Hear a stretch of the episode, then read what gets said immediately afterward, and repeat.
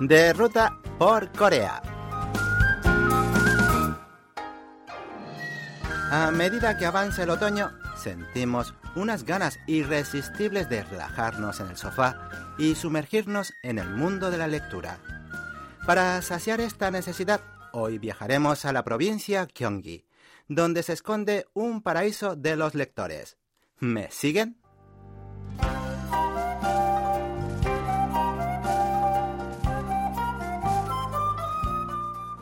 A solo una hora en coche desde Seúl, hacia el noroeste se encuentra la ciudad literaria de Paju, la primera del mundo dedicada a la publicación editorial, donde se realiza todo el proceso de un libro, desde la planificación hasta la distribución.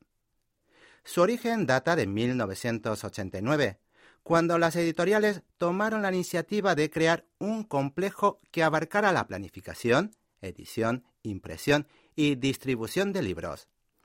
Tras casi dos décadas desarrollando ese proyecto, por fin en 2007 fue inaugurada la actualmente conocida como Ciudad Literaria de Paju, convertida ahora en sinónimo de la industria editorial coreana.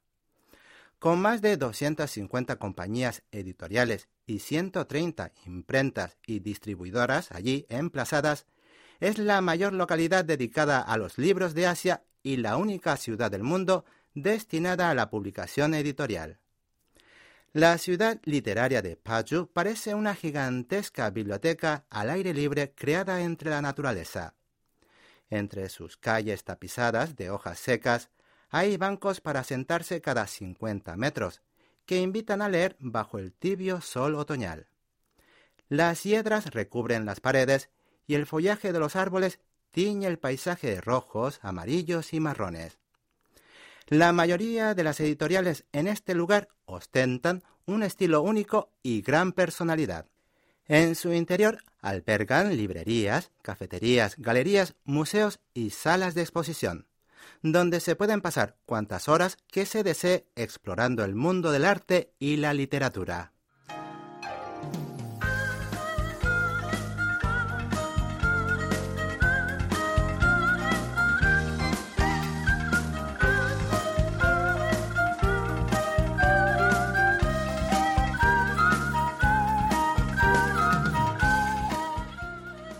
Hay un sinfín de atracciones que ver y disfrutar en esta magnífica ciudad del libro.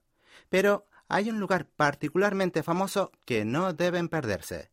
Es el Bosque de la Sabiduría, una biblioteca gigantesca repleta de libros. Miren hacia donde miren, hallarán incontables cantidades de libros cubriendo las paredes. Un punto peculiar que la diferencia de otras bibliotecas es que los libros no están ordenados por orden alfabético de autores, sino por el nombre de aquellos que donaron las colecciones. En total, en sus estantes de más de 7 metros de altura, el bosque de la sabiduría da cobijo a casi 200.000 libros. Es un espacio abierto las 24 horas, por lo que cualquiera puede leer libremente todo el tiempo que considere oportuno o hasta que se le cierren los ojos. Tras llenarse de inspiración en este bosque literario, es recomendable visitar Pinoseum, otro enclave turístico en la ciudad literaria de Paju. Se trata de un museo dedicado al cuento infantil Pinocho, la marioneta de madera cuya nariz crecía si decía una mentira. Pinoseum está lleno de libros de Pinocho de todo el mundo, marionetas, material de papelería, relojes y otros muchos artículos relacionados con este famoso personaje ficticio. O sea que si de pequeños les fascinaba este cuento italiano, sin duda disfrutarán de lo lindo recordando antiguos momentos de la infancia.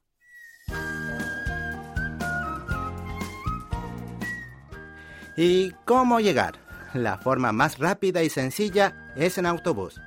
En la salida número uno de la estación del metro Hapjeong de Seúl pueden tomar el autobús 2200-2200 y al cabo de media hora estarán en la parada Tasangyo.